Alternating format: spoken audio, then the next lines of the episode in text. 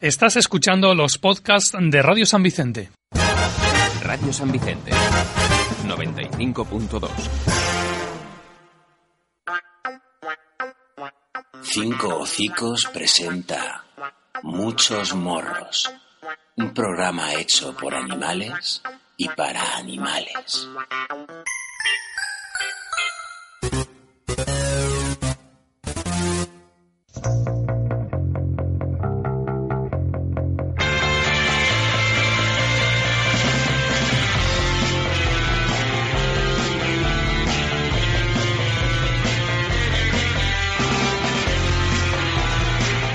Buenas tardes, compañeras, compañeros. A este programa podríamos llamarlo Pequeños Detalles. Hoy vamos a hablar con Rubén. Buenas tardes, Rubén. Muy buenas.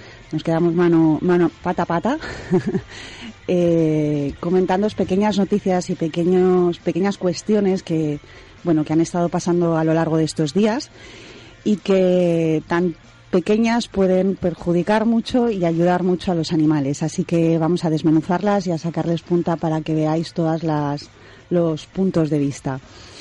No nos olvidamos de que estamos en febrero, de que ha sido el final de la caza y de que este mes es eh, el mes de, esos perros que durante determinada época del año son usados como, como herramientas, como utensilios de caza y que, como cualquier utensilio que se rompe, eh, acaba, acaba muy mal parado esos galgos y esos podencos y todos esos animales que después de la temporada de caza pues acaban en las carreteras, eh, ahorcados, acaban mm, atados en árboles sin comida ni agua y nuestras compañeras de asociaciones más concretas dedicadas a estas razas pues andan bastante de cabeza. Febrero, el mes de los galgos. Eh, hablamos también de alimentación, hablamos de noticias que salen desfavoreciendo el veganismo y muchas más cosas que contaros que, como decimos, son pequeños detalles que seguro nos ayudan a cambiar el mundo. Animales y bestias varias, empezamos.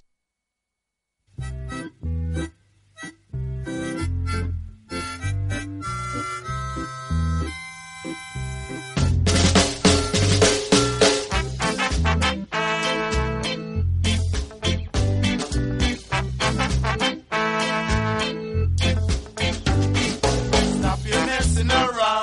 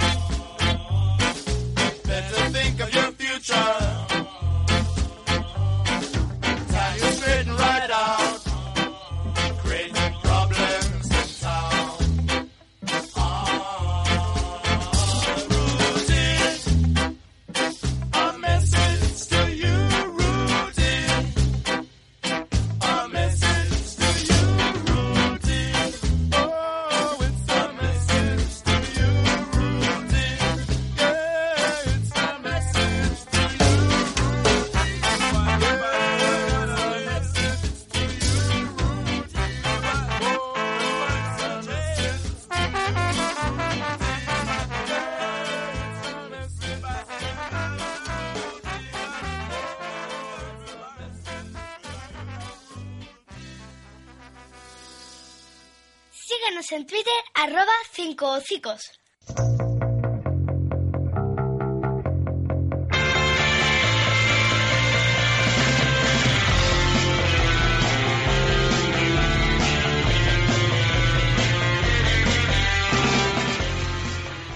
Pues unos días atrás hemos amanecido con una noticia que alerta, eh, además en Antena 3, si no me equivoco, ahora nos, nos lo confirmará Rubén, que alerta de que, bueno, pues de que se están dando muchos casos de jóvenes con síntomas de desnutrición, que, bueno, pues jóvenes que practican el, el veganismo.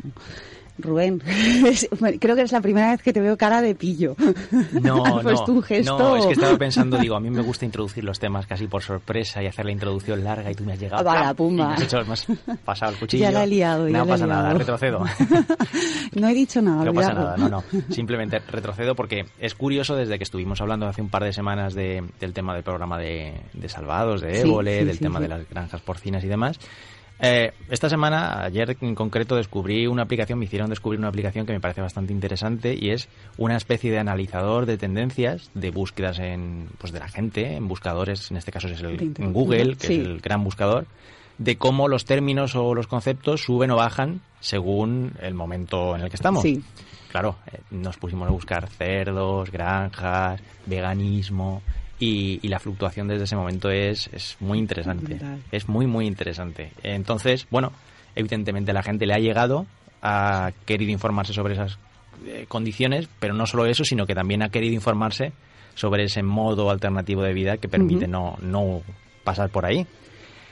Pero claro, esto pasa y al otro lado hay una industria muy poderosa que no se va a quedar de brazos cruzados. Hombre, Y los medios que tiene son muy poderosos y, bueno, pues eh, entre ellos los medios de comunicación. Y ahí es donde vamos a, a lo que decías.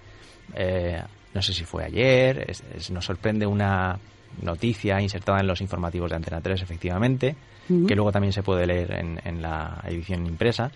Y el titular, tal cual lo leo, es Aumenta el número de jóvenes con síntomas de desnutrición por practicar el veganismo. zasca. Y ahí se queda.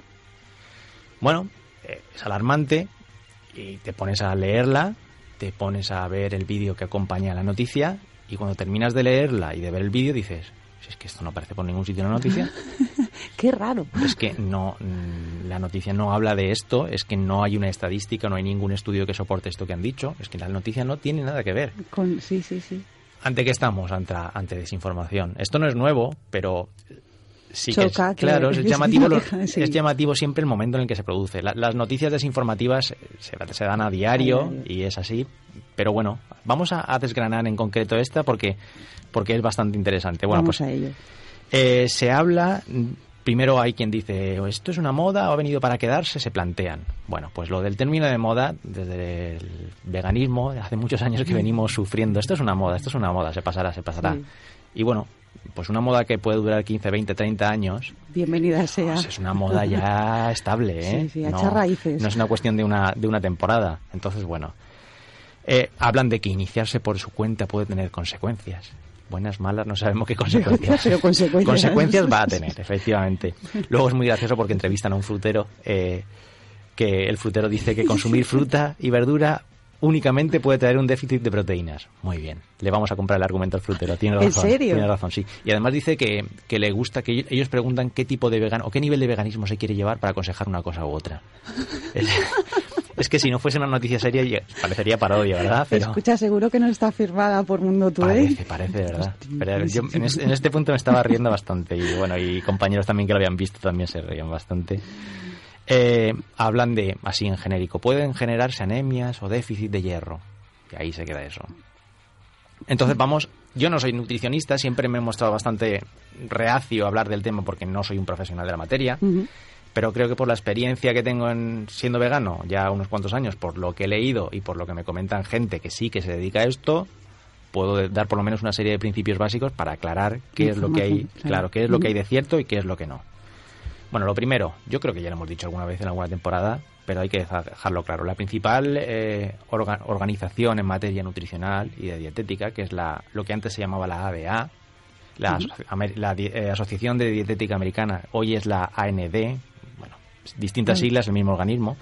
En 2003 publica un documento que además reafirma en 2009 y este dice, leo textualmente, la postura de la Asociación Americana de Dietética es que las dietas vegetarianas adecuadamente planificadas, incluidas las dietas totalmente vegetarianas o veganas, son saludables, nutricionalmente adecuadas y pueden proporcionar beneficios para la salud en la prevención y en el tratamiento de ciertas enfermedades. Las dietas vegetarianas bien planificadas son apropiadas para todas las etapas del ciclo vital, incluido el embarazo, la lactancia, la infancia, la niñez y la adolescencia, así como para los atletas. Y esto es el punto de partida. Y a partir de ahí todas las ¿Puedo, puedo destacar una, dos, o sea, he habido en dos ocasiones, dices, adecuadamente planificada. Creo que eso también es, es clave. Es clave, pero es clave planificar una dieta vegetariana y es clave planificar una dieta en la que vayamos a comer lo que sea, porque si no tenemos en cuenta los nutrientes, no lo que vamos a comer, sino los, nutrientes, de dónde se van a obtener, pues tendremos carencias, evidentemente. Grandes pilares que se oponen al veganismo, vamos a ir viéndolos uno a uno. Primero, anemia. ¿Qué es la anemia? La anemia es la carencia de hierro. Y de hecho en este artículo, pseudo artículo, hablan de la anemia. Eh, bueno, pues lo primero que hay que contrastar es que el hierro, además de ingerirlo, hay que absorberlo, porque si no, no nos sirve de nada. Tal cual lo ingerimos, se va. Eh, los taninos, que son unos elementos que están muchas veces en el café, en el chocolate, en el vino, el té, es decir, tenemos una dieta alta, rica en taninos y solemos consumir estos taninos eh, en conjunto con nuestra comida, inhiben la absorción de hierro. Nos hacen absorber menos hierro del que, ingerimos. Claro, media España tiene este problema. Chocolate, té, café, pues. Claro, las anemias suelen venir por ahí, no tanto en si el hierro es hemo o no hemo, es decir, hay dos tipos de hierro, el hierro hemo, que es el que se obtiene directamente de fuentes de origen animal, en concreto de la sangre de los animales, que es donde se presenta este hierro, y el no hemo es el que se obtiene de fuentes vegetales. Muchas veces se ha discutido la calidad de uno u otro, al final no es tan importante si el origen es uno u otro, sino si se está absorbiendo adecuadamente. ¿Cómo se absorbe adecuadamente? Combinando la ingesta de hierro con vitamina C que es lo que ayuda a absorberlo. ¿Y dónde está la vitamina C? Pues está en las legumbres, en las verduras frescas y en las frutas que tienen esta vitamina C. Si las combinamos, por ejemplo, por ejemplo, si las combinamos en una misma comida, el hierro lo vamos a absorber mucho mejor. Con lo cual, si somos veganos, también es mucho más sencillo que esta absorción no se, produzca y que no exista anemia. Además, es que los científicos hablan de que no hay una incidencia mayor de anemia en la población vegetariana o vegana que en la no, que en la no vegana vegetariana, con lo cual una cosa menos, no hablemos más de anemia, por favor. Descartado. Otro tema, el omega 3, que ahora todo el mundo habla de los ácidos grasos, omega 3 y demás.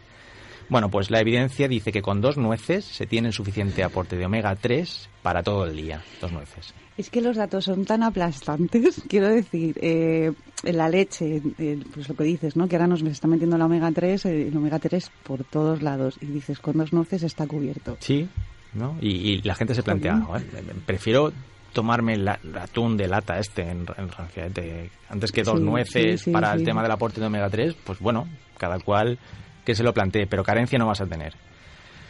Otro elemento que se suele poner en, juego, el zinc. Yo creo que nadie sabemos para qué sirve el zinc y la gente que lo plantea, oye, no, que tienes carencia de zinc, tampoco lo sabe. Pero bueno, para que lo tengamos claro, en legumbres, frutos secos y en cereales integrales el zinc va de sobra. No vamos a tener carencia de zinc. Sin problema. ¿Vale? El siguiente, el calcio. El calcio también es un, elemento estrella. Eh, puede que no lo tengamos claro, pero el calcio es un mineral. Y el mineral eh, se viene del suelo, y las hortalizas, las verduras, vienen del suelo también, con lo cual está el calcio está en todos esos elementos. Me está costando, me, lo estás poniendo difícil. Sí, sí, es increíble, pero sí, se puede obtener calcio de, fuentes de origen vegetal. Las algas también tienen mucho calcio, con lo cual no vamos a tener carencia de calcio. Y bueno, luego viene eh, una de las estrellas de las proteínas. ¿De dónde sacar las proteínas? Eso suele ser en las primeras conversaciones, ¿no? Porque los más específicos, cuando ya les he explicado esto, se pasan al zinc, pero la proteína. Bueno, los alimentos tienen proteínas. En general, En general. Ningún alimento tiene un, nutriente al 100%, es decir, es solo hidratos o es solo proteína o es, solo grasas, salvo que haya sido procesado o aislado.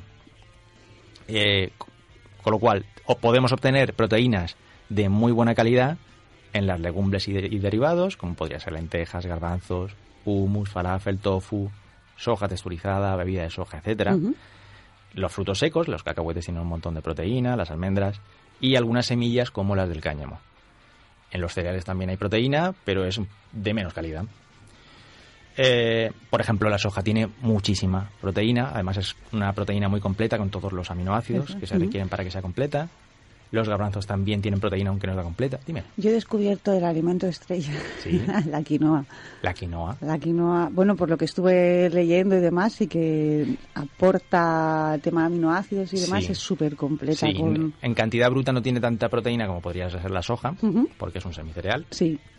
Pero eh, sí, es, tiene todos los aminoácidos, tiene la proteína completa, con lo cual también. Eh, bueno, luego el seitan, que muchas veces también se utiliza de proteína, tiene proteína, pero es no es tan completa como la de la soja. Habría que completarla con otros aminoácidos. Pero bueno, ¿qué alternativas? Mm, hay, la verlas, la Un montón, un montón. Eh, una de la, uno de los ingredientes estrella, la B12. Para, para terminar, porque yo creo que he dicho todos los, los elementos que podrían decirse. La B12 cuando se le explica a alguien que efectivamente una persona que, sea vegana no la va a obtener de alimentación de manera normal y que es recomendable suplementarla, se echan las manos a la cabeza. Oh. Y rápidamente dicen, bueno, es que esto es porque tu dieta es antinatural, porque no es normal lo que estás comiendo, porque te genera carencias, porque te va a perjudicar la salud, etcétera. Bueno, esa misma gente muchas veces habla de comprar jalea real cuando está flojito, o el triptófano, ay sí, que viene muy bien para la depresión, la equinacia, el colágeno para los huesos, los huesos el complejo vitamínico, ay, mm. para la astemia primaveral. Los exámenes. Los exámenes. todo eso eh, se toma y es natural y, no nos plantea y no, nos planteamos que la dieta que llevamos puede ser deficitaria y que por eso estamos necesitando esta suplementación y sin embargo cuando se dice que efectivamente la B12 hace falta suplementarla es, que algo está fallando. Sí. Bueno, la B12 hace falta suplementarla porque, como ya hemos hablado alguna vez, viene de bacterias que en esta era de la hiperhigiene y de la desinfectación absoluta, eh, esas bacterias que generan la B12 en el suelo han desaparecido los vegetales y solamente se puede obtener o bien de fuentes de origen animal o bien suplementándola en, en productos de síntesis en laboratorio, que además la ingesta es muy controlada, tú sabes la dosis que te toca semana, semanalmente, sabes que la vas a absorber bien, además el cuerpo reserva bien la B12, con lo cual puede ser una ingesta semanal sin que moleste mucho y ya está. Y no vas a tener más carencias. Yo particularmente solamente me suplemento de B12. El resto, pues si se puede obtener de la alimentación, cuidándola un poquito, pues pero, pero es que eso es cualquier tipo de alimentación. Claro, se, se, hace, efectivamente, tú cuando estás... Conozco poca gente que no se haya planteado, bueno, sí que la hay, ¿no? Pero mucha gente que no se haya planteado el tema del veganismo o de cambiar una dieta un poquito más especial. El, ¿Estaré ingiriendo suficiente proteína o tendré que equilibrarlo con, hidratos, salvo que sea una cuestión de adelgazamiento o de rendimiento deportivo? Bueno, pues es que al final son cuestiones que hay que controlar siempre. Exacto, pero es que eso en cualquier situación y con, cualquier tipo de alimentación. Eh, tienes que estar al día de lo que estás comiendo y de lo que estás ingiriendo. De, de cómo te sienta, de cómo lo absorbes y absolutamente de todos los detalles, que además es que es algo que, que no es que genere mucha preocupación en general. Quiero decir, al margen de, de, alimentación vegana o alimentación cárnica, el que se alimenta mal se alimenta mal y el que se preocupa por alimentarse se alimenta bien. Entonces, eh, lo único que varía pues es el sufrimiento que hay detrás del tipo de alimentación que e, tenemos. Efectivamente. Aquí la cuestión es que partimos de eso, de la base del desconocimiento en general, de los miedos que corren como la pólvora tanto en las redes como en los medios, muchas veces de manera intencionada. Y bueno, se trata de desmontar mitos todo esto que estaba comentando lo, lo, había comentado ya, me he basado en... Sí, lo has concentrado. Sí, en, comentarios en Twitter que hizo Arancha Muñoz, que es una nutricionista de Barcelona, a raíz de esta noticia de Antena 3 y lo, y lo de manera muy graciosa lo fue desgranando todos estos puntos. Y, lo principal es la información para combatir estas cuestiones, porque siempre que vemos estas noticias son muy alarmantes de muere niño de padres veganos. Bueno, pero ha muerto porque eran veganos o, o básicamente ha muerto porque... Que se ha caído del balcón. Bueno, o puede haber muerto por alguna deficiencia nutricional, es cierto, pero pero esa deficiencia nutricional no tiene por qué deberse. De hecho, la Asociación de Dietética Americana deja claro que no se debe al veganismo, se debe a una dieta probablemente mal planificada, como si un no vegano, ¿cuántos, cuántos niños no veganos mueren al año? ¿Y cuántas noticias de, cuántas noticias de esas hay? Mm. Entonces, eso es lo que hay que tener en cuenta. lo que es evidente es que nos tenemos que alimentar escoger una alimentación de calidad, que con el veganismo se puede uno alimentar con calidad, pero que para eso es imprescindible que la información que recibamos también sea de calidad, que no nos dejemos llevar por... Efectivamente, y que tengamos claro cuál es, la, cuál es nuestra motivación y por qué lo estamos mm. haciendo. Porque luego estas noticias también muchas veces, en concreto en esta de Antena 3, mezclaban veganismo y macrobiótica que no tengo nada en contra de la macrobiótica, pero... es que no tiene nada que ver. Igual que no tiene nada que ver el veganismo con el New Age, ni con la meditación, ni con el Reiki, no tiene nada que ver. El veganismo es una posición ética que implica... Ni con el ecologismo. Ni con el ecologismo, efectivamente. Sí que es cierto que el, hecho de ser vegano hace que seas más ecologista. Más empático en general con todo. No, pero no por empatía. Tu huella ambiental por el simple, simple hecho de no consumir productos de origen animal está, siendo, mucho menor. Mucho menor por todo el consumo de agua que hemos hablado, de tierra, todo eso pero no, no tiene que estar directamente relacionado, no significa que cada producto que consuma tiene que ser de cultivo ecológico. Entonces, mezclar no, no es positivo. Yo, mi recomendación es que siempre se utilice la ciencia para cada cuestión o cada duda que surja. Y tengo que recomendar un libro que a mí me parece muy bueno, es pilar fundamental, y se llama Vegetarianos con Ciencia, de Lucía Martínez Argüelles, es nutricionista, es dietista, y la verdad es que el libro es súper completo. Se puede encontrar en Amazon, en fin. Eh, en librerías de barrio también, seguro. Vale, sí, tienes, razón. He, sido un poco... Lo siento, pero no puedo evitar. A la librería del barrio probablemente vaya si no esté, pero le dices que editoriales, lo buscas, le dices editoriales y, que lo, y que lo pida. Y, que lo pida. Vale, no, sí. Eh, repetimos, Vegetarianos Conciencia de... De Lucía Martínez Argüelles habéis tomado nota. y oye, Rubén, eh, yo comentando este tema de, los jóvenes y el veganismo y la desnutrición, eh, me plantearon el tema del deporte y el veganismo. y, bueno, yo creo que aquí en Alicante todos conocemos a Carlos Barón, pero entre otros, mm, ¿se puede ser un atleta de élite y llevando una dieta vegana? Muchos, muchos atletas de élite son veganos y muchos atletas de élite, o incluso atletas que en un momento determinado han utilizado periodos de entrenamiento con dieta vegana, que efectivamente, claro que se puede ser. Hay levantadores de peso, hay deportistas calisténicos, velocistas, fondistas. Y, bien.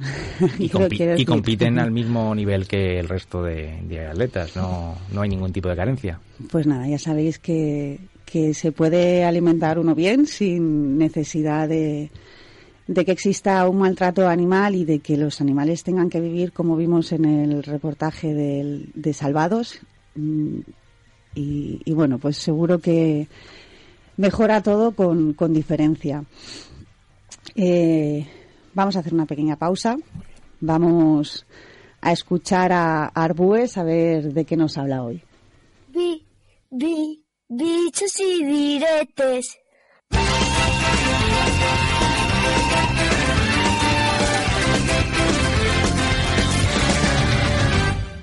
Aquella parte de la ciudad era un sitio peligroso, pero ellos no lo sabían y entraron por la noche en aquel barrio tan peligroso.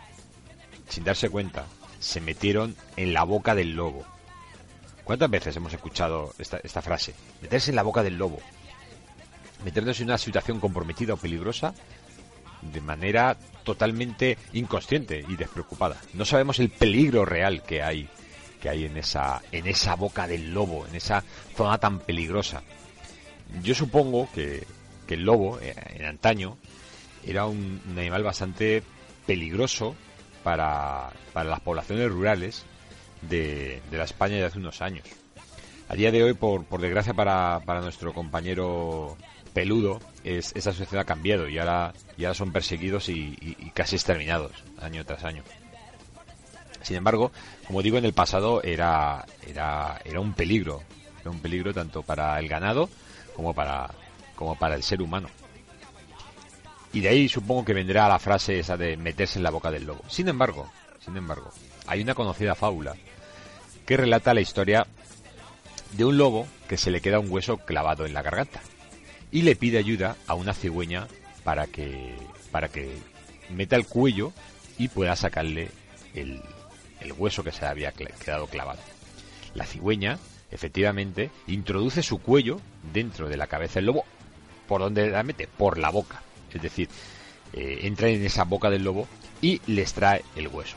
A cambio, la, cigüeña le, le pide al lobo que le dé una recompensa. Eh, según la versión de esta de esta fábula de Félix María Samaniego, eh, la respuesta del lobo es la siguiente: ¿Tu recompensa? Pues qué más recompensa que el no haberte causado leve ofensa y dejarte vivir para que cuentes que pusiste tu vida entre mis dientes. Es decir, de forma inconsciente la cigüeña metió la cabeza en la boca del lobo para ayudarle. Le salió bien esa vez. Pero no, no nos arriesguemos ninguno. No entremos de forma despreocupada en un sitio que pueda ser peligroso. No metamos la cabeza en la boca del lobo. Y en Facebook únete al grupo Muchos Morros.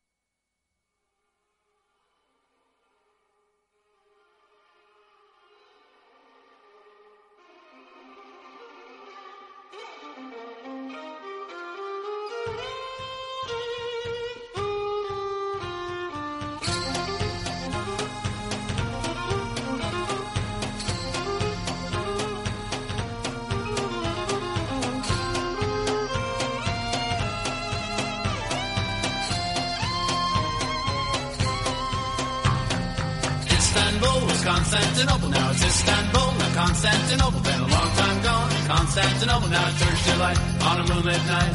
Every gal in Constantinople lives in Istanbul, now Constantinople, so if you've a date in Constantinople, she'll be waiting in Istanbul. Even old New York was once New Amsterdam. Why they changed it, I can't say. People just liked it better that way. So take me back Constantinople. No, you can't go back to Constantinople. Been a long time gone. Constantinople. Why did Constantinople get the works? That's nobody's business but the Turks.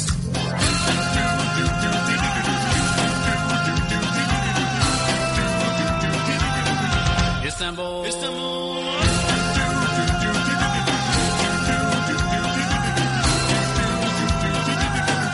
Istanbul, York was once New Amsterdam. Why they changed it, I can't say. You just liked it better that way. Istanbul was Constantinople, now it's Istanbul, not Constantinople. Been a long time gone, Constantinople. Why did Constantinople get the works? That's nobody's business but the Turks.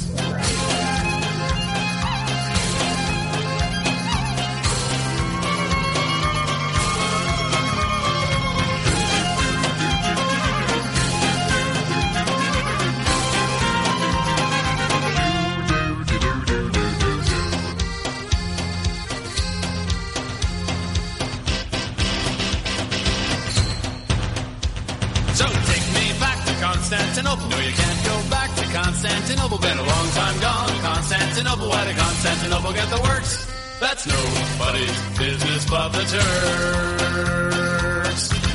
Istanbul.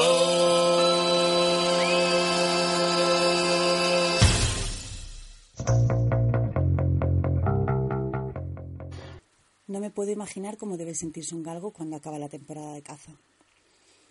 Cuando ha hecho su última carrera, cuando aun sintiéndose útil su amo piensa que es hora de cambiar de aires. No puedo imaginármelo. No puedo imaginármelo porque nunca podría como persona llegar a entender la fe ciega y la devoción que un can siente por su amo.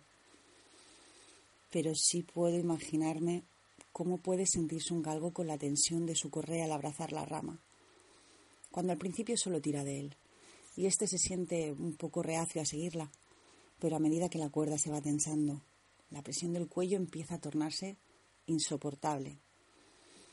Primero intentará resistirse a la tensión del cordel. Después, a medida que sus patas delanteras van perdiendo el contacto con el suelo y la tensión del cuello se torna de un dolor inaguantable como el corte de un cuchillo al rojo vivo, luchará por no perder la tracción de sus patas traseras, que lo dejarán sin ninguna oportunidad de salvar la situación. Hay veces que el animal es capaz de mantener con sus dedos un mínimo de contacto con el suelo, que no hará otra cosa que prolongar su agonía. Un perro no está hecho para dejar de luchar. Su instinto de supervivencia le hará pelear hasta la extenuación. Eso hace que los últimos minutos pasen lentamente, que las horas se prolonguen eternamente hasta que al final el cansancio se apodere de la musculatura dolorida por tanto tiempo en tensión. El oxígeno empieza no a llegar a los órganos vitales, principalmente el cerebro. Las mucosas se tornan azuladas y el retorno venoso de la lengua disminuye gracias a ese gran torniquete alojado en el cuello, haciendo que la lengua aumente espectacularmente de tamaño y adquiera un tono violáceo. La presión sanguínea hace que los pequeños vasos estallen provocando petequias y los ojos parezcan desorbitados. Las señales nerviosas que perciben los pulmones hacen que estos intenten conseguir oxígeno a cualquier precio. Las respiraciones, antes rítmicas, se tornan superficiales y desesperadas, intentando captar un aliento que le mantenga con vida. Pero la sensación de lucha, de angustia, de desesperación no lo abandonan hasta el final, hasta que el cerebro cortocircuitado por la falta de oxígeno deja de dar órdenes. Y las células de ese organismo maltrecho abandonan el barco de forma individual, dejan de ser un todo coordinado y organizado para buscar su propia supervivencia. Ese es el momento en el que aparecen las convulsiones. El corazón arrítmico cada vez es más ineficaz. Cuando los esfínteres pierden su sentido, cuando con los últimos estertores intentan lo imposible y cuando por fin llega el silencio, el fin de la lucha. Y con ello la vergüenza de toda una sociedad que perpetúa año tras año una aberración causada por las manos de un ser civilizado?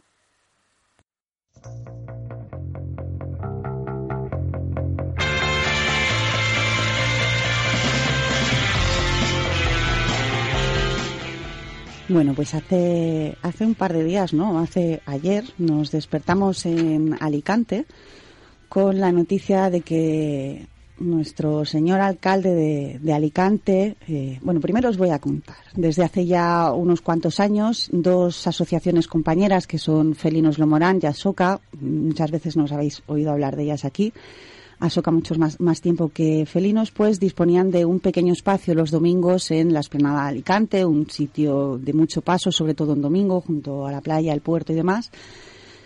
Un pequeño espacio, pues para poder vender y recaudar, vender las cositas que les donan para recaudar fondos para la asociación y para cubrir ese, ese vacío que deberían cubrir las instituciones y que no cubren con los animales abandonados, animales que tienen problemas. Y ayer amanecimos con la noticia que, bueno, pues que al parecer estéticamente no es la imagen que se quiere dar de Alicante y que les prohíben o les quitan ese, ese permiso para montar su stand los domingos y poder recaudar dinero. Eh, antes de dar paso a Rubén, decir que bueno, pues que la financiación de las asociaciones es, bastante costosa. Quizás es una de las cosas que más energía pueda quitar y que más preocupa, por supuesto, a las asociaciones, sobre todo cuando tienen animales directamente, porque los gastos veterinarios pues suelen ser bastante elevados, porque es raro que te llegue un animal sano y que te llegue un animal sin ningún tipo de problema, por lo tanto suele haber bastantes costes y las aportaciones particulares no siempre son las que las que nos gustarían, aunque bastante que cada uno hace lo que puede. Desde luego de las instituciones todavía es bastante menos las aportaciones, por no decir ninguna, y los medios que nos quedan pues son eso, levantarte el domingo a las 7 de la mañana, coger las cositas del mercadillo, cargar el coche e irte a puntos que te puedan permitir montar para recaudar 20, 30 o 50 euros. Tampoco hay tenemos ya ese, ese pequeño aporte. Eh, Rubén, de nuevo, mm, un golpe al animalismo, un golpe a la defensa de los animales, a las asociaciones. ¿Qué opinas de este tema? A mí me parece, y esto es mi opinión, un golpe a la sostenibilidad de la ciudad, a lo que sería una, una ciudad más abierta al cambio, que, otra cosa. Es decir, sí, evidentemente el golpe se lo llevan las asociaciones que podían poner el puesto ahí para recaudar, porque como estaba diciendo, eh, sustentan de manera importante la, financiación, porque además son siempre ONGs deficitarias, con muchas necesidades económicas, que no lo tienen nada sencillo. Y bueno, se hace. El problema es que siempre entran en conflicto determinados bienes o intereses en, el- en la ciudad. Y en este caso sería el conflicto de, primero, la ocupación de la vía pública. Tiene que hacerse de una manera racional. Evidentemente no se puede eh, autorizar a, publica- a ocupar la vía 30. pública Mm, sí. de manera indiscriminada, de manera masiva, porque al final quien perdemos somos la ciudadanía. Correcto. Luego entra en conflicto esta, este supuesto concepto de imagen turística o de escaparate turístico de la ciudad, pues siempre, casi siempre pensado en cruceristas y una Sí. especie de élites turísticas.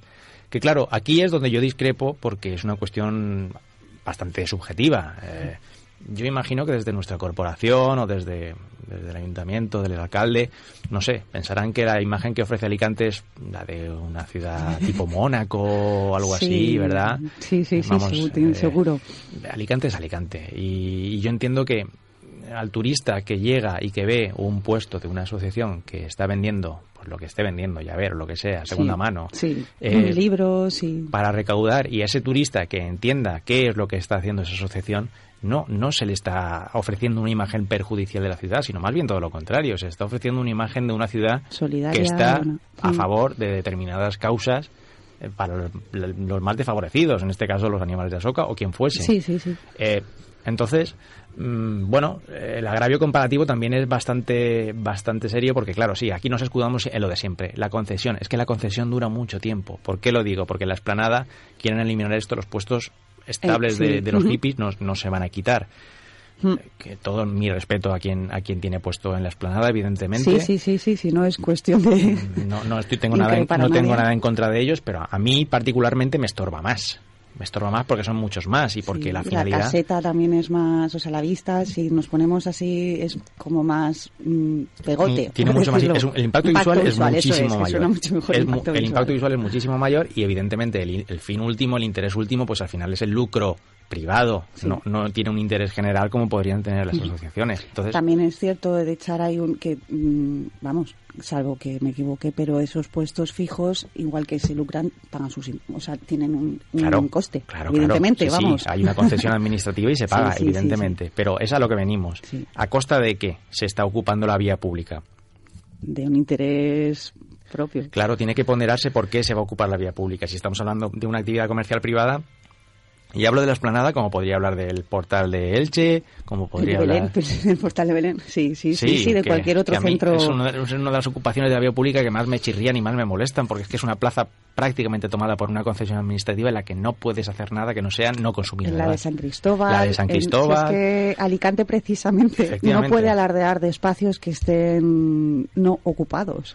Claro, evidentemente, se trata de tender hacia la desocupación, pero vaya casualidad que ha tenido que empezar a, llevarse este camino con quien menos fuerza tiene, que al final son las asociaciones que sacan miseria de Sí, este tema. sí, pero bueno. sí, ya os digo que no compensa el levantarte un domingo a esas horas para lo que, pero bueno, todo un poquito suma. Yo todavía, he de- no sé, yo el punto que veo también es que el turismo, precisamente el turismo que viene a Alicante, eh, la zona de donde se suele mover al sol y a la playa y demás, precisamente lo que tienen es concienciación hacia eh, los animales y, y, y seguro que la imagen, como tú bien has dicho, es todo lo contrario. Y sabemos que los pueblecitos de alrededor, Altea, incluso ya en la zona de Campello, vive mucha gente que, bueno, pues se viene ya jubilados aquí y, y lo que vemos del trato que tienen hacia los animales es completamente distinto a, la, a los que a, a los españoles, vaya. Por lo tanto, dudo mucho que precisamente escudarse en, en la mala imagen sea lo más acertado. Mm, Porque volvemos a términos subjetivos, que, que al final ni siquiera estamos hablando de la imagen de la mayoría. Es, es un modelo muy concreto, ya digo, desde mi punto de vista bastante elitista, que al final lo que busca es, no sé si el lucro inmediato, pero, pero ya digo, es que no somos Mónaco, es que no somos la Costa Azul. Somos Alicante. Somos Alicante, y Alicante. orgullosos de serlo, Sí, sí, pero sí. eh, bueno, pues con todas nuestras circunstancias. Igual no tan orgullosos de la gestión. bueno, depende. Eh, para han convocado una concentración que, bueno, eh, al final del programa os daremos los, los datos porque como todo ha sido tan precipitado lo están poniendo en marcha, pero antes de que termine muchos morros os daremos los datos de, de la concentración. También hay una recogida de firmas y bueno, pues eh, se, están, se están movilizando para que por lo menos hacer ver que lo que está pasando. Eh, aquí tenemos, bueno, es que han sido tantos los cambios en, en Alicante con, con, respecto al tema de los animales. Desde la concejalía está tomándose todo como una revancha personal. Pero bueno, se irá, todo se irá viendo poco a poco. Pasamos de, del tema del puesto a otro a otro punto, pues que en fin, a mí me llama bastante la atención y creo que no soy la única, y es, son los alquileres, la vivienda y los alquileres y los animales y las familias.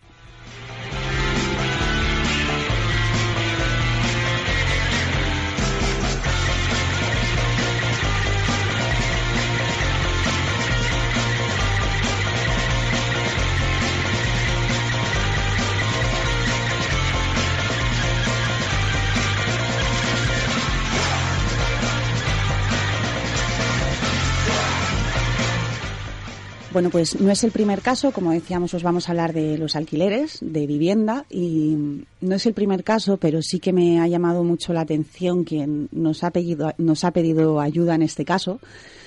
Y bueno, a mediados de la semana pasada llega una, una, una compañera, podríamos decir, porque ya queda poco para captarla para cinco cicos, pero bueno, llega una amiga a la asociación pidiendo ayuda, tiene convive con un perrete que se llama Max y bueno, pues la conocimos además en un curso, creo que en este caso los detalles sí que son importantes. La conocimos en un curso que, que, impartimos en el Centro Juvenil de los Molinos de aquí de San Vicente, de tema de educación hacia los perretes, hacia los gatos y a los animales en general. Y ella pues acudió con su compañero Max. Mm, está muy preocupada, o sea, se está preocupando mucho en la educación de, Max para que sea un animal sociable, para que sea un animal que de hecho va con ella a todas partes. Y como os digo, la semana pasada pues acude a cinco cicos mmm, preocupada porque por determinadas circunstancias se está se tiene que mudar de casa, toda la familia se tiene que mudar de casa y no encuentran una vivienda donde le permitan la entrada de Max, de su compañero perruno. Desde su preocupación era, por supuesto, bueno, pues que dadas las circunstancias, la urgencia para vaciar la casa donde están, pues que decidieran el mmm, desprenderse de, de Max. Finalmente conseguimos hablar con, con sus familiares, lo entendieron perfectamente, cogieron la postura, entendieron que era un, se habían hecho responsables del animal y tenían que hacerse responsables eh, pese a que no les dejaran o pese a que les dificultaran la posibilidad de encontrar una nueva vivienda. Nuestra alegría fue que lo entendieron, que lo comparten y que ahora pues estamos peleando en esto juntos. Y es cierto, han llegado a ofrecer hasta hasta más dinero de fianza, pero aun con todo les niegan rotundamente en el momento que, que, hablan de la presencia de Max la entrada a cualquier vivienda de alquiler. La posibilidad tan siquiera. Eh, a ver, Max, os voy a describir a Max porque puede parecer un elefante, pero Max es un perro que va para ocho meses, que como os digo está siendo educado en la línea que ayuda a que la convivencia sea grata para todos, que no moleste, entre comillas. Y bueno, pues es un perrete que puede pesar 6-7 kilos, es un perro pequeño y es un perro que está acostumbrado a vivir en la ciudad, en piso y sin ningún tipo de problema hasta el momento. Rubén, mmm, yo el planteamiento que hago es que, bueno, pues se gasta dinero público en campañas en contra del abandono eh, poco a poco parece que se está visualizando más o se está haciendo ver más el tema de la importancia de no abandonar al animal, de no maltratar, por supuesto, pero más en el abandono. De que el, un cambio de vivienda no puede ser un motivo de abandono, de que un embarazo no puede ser motivo de abandono, de que determinados puntos que en el día a día nos podemos encontrar no son motivo de abandono, pero sin embargo luego nos encontramos con esta traba que es mmm, tan básica como poder irte a vivir a un piso de alquiler. Mm, no hay ningún tipo de ley al respecto. No se puede, o sea, no obligar, entre comillas, pero de alguna manera regular. Por lo tanto, mm, ¿qué se puede hacer aquí o qué, qué podemos plantear? que Porque es que a mí me parece, se me escapa de las manos. Me parece increíble que. Vale, bueno, eh, De este tema realmente hablamos casi, casi, la- no sé si la primera vez que vino al programa o las primeras sí. veces, No, ¿verdad? fue el, el- con el fanzine. Sí. Fue el primer tema que se tocó con el, con el fanzine. Exacto. Lo detallamos. El tema de- del arrendamiento con animales y demás. Aquí el problema es que aunque la normativa eh, se supone que debería evolucionar a lo de seres sintientes, ¿verdad? Y Sí, toda esta sí, cuestión, sí. no ha pasado nada y seguimos en las mismas. La normativa que rige respecto al tema de arrendamiento de alquileres es la ley de arrendamientos urbanos. Y aunque hay una serie de normas que no hay libertad de pacto porque se protege al inquilino frente al propietario o al arrendador, el tema de los animales no, evidentemente no se regula dentro de esas normas. Entonces, al final queda una cuestión, que esta cuestión queda a la libertad de los pactos entre las partes. Las partes pueden acordar y decidir lo que quieran. ¿Qué supone esto? Supone que como el mercado, la situación del mercado del alquiler está como está, Sí, ahora mismo encima es... que ya la conocemos, es una situación bastante difícil, hay mucha demanda de, de viviendas o de inmuebles en alquiler en determinadas ciudades, pues ciudades costeras como podría ser esta zona. Eh, eso hace que sea complicado encontrar inmuebles y que además los propietarios o las propietarias de esos inmuebles impongan las condiciones que consideren más oportunas porque tienen exceso de, of- de, de Sí, demanda, sí, por decirlo de alguna manera. Claro, el tema de, de los animales, pues cuando no se está, no se conoce muy de cerca el asunto, suele ser eh, motivo de preocupación entre titulares de la vivienda porque piensan que le pueden estropear ma- con más facilidad el inmueble y lo imponen como requisito de, bueno, pues si tienen animales, ya descarto a estos inquilinos de entrada porque tengo a lo mejor más. 10 más esperando. Pues si hay uno que tiene animales y otro que no, me, me decanto por el que no los tiene. Sí.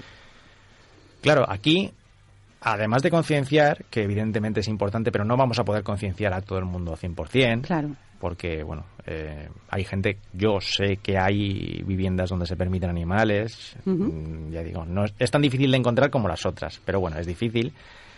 Aquí lo que se impondría es un cambio normativo que considerase discriminatorio el hecho de poder optar a una vivienda con o sin animales. Es decir, en un contrato de arrendamiento no se va a poder establecer, eh, se prohíbe a la parte arrendataria disfrutar de la vivienda con niños. Es, ahí es donde quería Por ir. ejemplo, y no, y no, no me gusta hacer esta comparación No. porque siempre me dicen, ¿eh? que comparan los niños con perros? No estoy comparando nada, no estoy comparando nada. Estoy diciendo que quien compone la familia, al final, es una decisión personal. Y si un niño, por poner un ejemplo, rompe un sillón o rompe una mesa o rompe una tele que es del propietario, al final la parte arrendataria, los inquilinos, van a tener que pagarlo. Van a tener que pagarlo. Pues si un perro o un gato o el animal que sea rompe algo o le ensucia algo, la parte arrendataria igualmente tendrá que hacerse cargo. Y para eso están las fianzas, para eso están los seguros. Sí, Es decir, el hecho de que haya un animal no tiene por qué ser impedimento para que... Porque al final es una cuestión de con quién comparto mi vida, de con quién vivo. es algo personal, claro. Si es, eh, y sobre todo eso, yo veo un poco el, el mito que, que se ha quedado ahí instaurado, fijo, como que animal destrozo, animal ruido, animal enfermedad. como que directamente se asocia al convivir un perro o un gato con esos tres puntos o con esos tres lastres, que es lo que tú dices. Y puede darse. por la Yo puedo romper el cristal de una mesa de cristal porque se me caiga el, yo qué sé, el Sí, móvil. O puedo tener un niño pequeño que esté llorando toda la noche. Claro que puede darse, claro que puede darse. Son cuestiones de la convivencia. Se trata de llevarla lo mejor que se pueda. El hecho de que ya sea un motivo de descarte, yo entiendo que eso tendría que de alguna manera protegerse legalmente porque luego jurisprudencialmente, eh, es decir, cuando imaginémonos que nos prohíben esa circunstancia en el contrato y que aún así celebramos el contrato y Sí. que de- en un momento determinado, uy, ha aparecido un animal en el piso. ¿De esto de dónde ha salido? Claro, y se alega y se alega como causa de resolución de contrato el hecho de que se ha incumplido. Bueno, si se lleva al juzgado, es muy posible que, que el juez considere que efectivamente Es que es un hay motivo de resolución. claro. Luego están las sensibilidades de quien aplica Sí. la ley, que son los jueces. Pero al margen de la sensibilidad es un incumplimiento de contrato. Si lo especifica, Claro, y es un pacto no prohibido. Y es un pacto no prohibido. Entonces, bueno, concienciación, pero es tan lento y, y tan desesperante eh, que no sé, me cuesta creer que todavía que todavía se- nos encontremos con esas. Está claro que o- no que todavía nos encontremos con estas, porque queda mucho por hacer, pero sí que siga siendo eh, una mayoría los que los en este caso los pisos que te encuentras que te digan no que los que de alguna manera pues ya hayan entendido que no pasa nada por convivir con un animal no significa eh, piso destrozado o, que pueda acarrear problemas. A mí me da mucha... Eh, este caso en concreto me, me transmite demasiadas sensaciones, por un lado, porque pues es una joven, una persona muy joven la que está preocupada por no, eh, porque el animal no salga del núcleo familiar a cuenta del tema de alquiler. Y por otro lado, que los familiares hayan entendido de realmente pues, de llegar a plantearlo, a, hablar con ellos y entender que, que, es verdad, que no deben, que es uno más de la familia y que tiene que ir donde ellos vayan, pues no sé, creo que es importante que si intentamos cambiar conciencia a la juventud, pero luego nos encontramos con estos parones, pues se empieza a hacer fuerza de verdad. Y es, un tema que apenas se, se escucha. Sí que deberían, deberíamos hacer más campañas y más fuerza en el tema de los alquileres o promocionar los que sí que admiten animales o darles algún tipo de, de, cosa positiva que fomente el que, el que admitan esos animales. Mm. Sí, la cuestión es esa, es que al final vamos todos al, interés, quiero decir. No, aparte de que vayamos todos al interés, es que la coyuntura, es que como decía aquel, es que es el mercado, señores, es el mercado, ¿no? Pues el problema es que, claro, mientras haya tanta tanta demanda y tan, no esté equilibrada con la oferta, pues al final quien marca las condiciones, quien marca las reglas del juego es el mercado, es el propietario y claro, no siempre son justas. Aquí se trata de que entre, de que meta mano el legislador, porque si no, no hay manera de solucionarlo. Sí, no, eso, es cierto. Además, a lo que te lleva al final muchas veces es lo que has dicho. Bueno, pues ya no a incumplir el contrato, que, seguro que. Pero sino a que buscar el contrato que no especifique absoluta, porque esa es otra, Rubén, aprovecho, me aprovecho de ti. Si en el contrato de alquiler no especifica eh, la tenencia o no tenencia de animales, los puedes tener. Evidentemente. No te pueden venir después con, problemas de... Evidentemente. Otra cuestión distinta es que si no se especifica nada y se tienen animales y el animal genere determinadas molestias mm. al vecindario, que eso suele ser causa de resolución, eso sí. Pero si solamente por el hecho de habitar con animales y no se ha establecido nada en el contrato, no es una causa de resolución en absoluto. Pues nada, también es un detalle a la hora de, pues pedir el contrato, a ver qué pone, sin decir nada del perro y, ver qué... No, es que los contratos salen siempre. Sí, no, sí, ya sé que hay que leerlo, pero me refiero que incluso antes de ir a ver el piso, decirles, oye, ¿me puedes pasar el contrato de alquiler? Mm. Así no perdemos el tiempo no, ninguna de las a dos mí, partes. El consejo que me podría dar del tema inmobiliario es que, bueno, que primero le, hables al propietario de todas las virtudes, de lo buen inquilino y buen pagador que eres, de todas las garantías que puedes ofrecer, que eso siempre es lo más interesante. Y una vez tengan claro eso, pues entonces ya le, das un poquito el, Oye, que mira. No, vivo con un perrito muy bueno, esas cosas que, bueno. Es más mono. Sí. Incluso decir que viene de visita solamente, que el perro es de, mi hija y que solo viene de vez en cuando. Eso, eso ya, a, consideración de cada cual. Ya, bueno, pero hay que dar consejos, si no nos lo ponen tan difícil. claro, sí, sí, por eso digo que a consideración. Pues vive en el piso o no vive, pues no lo sabemos. No lo sabemos. A saber. Eh, bueno, pues con el tema de la conciencia nos vamos a dar un poquito auto ya dijimos que un ratito en cada programa teníamos que, funcionar así. Eh, tenemos una gran noticia. La palabra en inglés la va a decir en, la va a decir Rubén.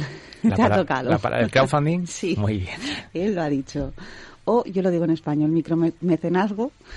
Eh, bueno, presentamos a raíz de, todo este proyecto que alguna vez ya nos, os hemos hablado en, en muchos morros que es la sede de Cinco Cicos, ese espacio físico donde poder ir a, informarte, a asesorarte y a trabajar cualquier caso, cualquier tema que esté relacionado con, los animales, pues hay que financiarlo. Como todo no es, no es fácil y presentamos en una plataforma de crowdfunding el proyecto para ver si lo aprobaban o no. Tenemos la buena noticia de que nos lo han aprobado pero ahora nos falta lo más importante, que es el apoyo de, pues, de la gente, el apoyo para poder eh, conseguir la cantidad que hemos solicitado, que ahora os detallaré todo, que hemos solicitado para que realmente sea traspasada a la asociación y la asociación pueda disponer de ese importe pues para todo lo que hace falta para empezar algo. Desde materiales, eh, material de construcción, material de fontanería, electricidad, permisos, seguros, bueno, es una lista interminable y sobre todo material infantil relacionado, que tampoco es fácil de, encontrar, aunque cada vez va habiendo más, pero material didáctico relacionado con el tema de los animales. El aula o el proyecto se presenta sobre todo como un aula infantil, como un espacio donde poder ofrecer actividades infantiles juveniles, los juveniles más que dispongan del local para ofertar ellos las, las actividades y cara a los niños, pues, o los más peques, eh, eh, proponerlas nosotros. Creemos que es un proyecto grande, que va a ir lento, pero que, que esperemos que vaya muy seguro y que vaya por el buen camino y la idea es todo lo que hablamos aquí, concienciación, educación, eh, entender lo importante que es la denuncia, eh, la mediación para mm, acercar un poco esas posturas tan extremas que hay de yo amo a los animales, yo odio a los animales, pues seguro que ni uno ama tanto ni uno odia tanto y se puede llegar a un término medio. Respeto, empatía, ¿qué más queréis que os cuente? Pues es un proyecto que, que creemos necesario y que, vamos, que hemos puesto mucha fuerza en él. Y nos quedan 45 días para poder financiar ese, ese proyecto. Lo que se solicita son 2.500 euros y os explico cómo funciona un poquito el tema del crowdfunding. es, un sistema de micromecenazgo, como hemos dicho, que es mm, solicitamos pequeñas aportaciones al proyecto a cambio de una recompensa. La recompensa, bueno, las aportaciones son desde 5 euros, no necesariamente tiene que ser un importe Mm, muy elevado y a partir de ahí no tiene fin. Quiero decir, eh, nosotros hemos puesto la recompensa hasta los 500, si no me equivoco, pero la, aportación puede ser la que se quiera. Funciona de la siguiente manera. Nos lo han publicado hoy. Tenemos 45 días para conseguir ese importe, para hacer ver que el proyecto realmente es importante o que creemos en él y tras, saberos transmitir lo que, lo que supone. Si en esos 45 días se consigue el importe solicitado, lo facilitarán, a, lo, o sea, lo traspasarán a la asociación. Si no se consigue el importe total, se queda tal cual. O sea, la gente que ha aportado no se le resta nada de su cuenta corriente, por así decirlo, y a la asociación no le llega nada. Todo se queda tal como está. Bueno, está claro que se podría decir que perder no se pierde mucho, pero desde luego si no se consigue creemos que sí que se perderían sobre todo muchas oportunidades para los animales. Y animaros a que lo hagáis. Está puesto en la plataforma Ulule, lo compartiremos, en, bueno, lo, vamos a compartir en todas partes, imaginaros. Y eso, tenemos muy poquito tiempo, así que por favor echarnos un cable si, bueno, hay un vídeo, hay, está la explicación mejor hecha seguro en, en el proyecto por escrito, tenéis imágenes, tenéis de, todo para poder, para poder mm, compartirlo. Luego os compartimos el, el enlace en la página de Muchos Morros de Facebook y en las redes sociales. Y un apunte porque nos dicen que nos quedamos sin tiempo. Muy rápido, mañana en el Ateneo, en la calle Torres Quevedo 30 de San Vicente, en Cinco Cicos, la primera mesa redonda felina, donde formaremos el Club de los Gatos Pardos. Esperemos que veros por allí a partir de las 7 de la tarde que vamos a pasar un, un buen rato. Y bueno, pues creo que hasta la semana que viene que os contaremos bastante más cosas. Nos vemos en las calles.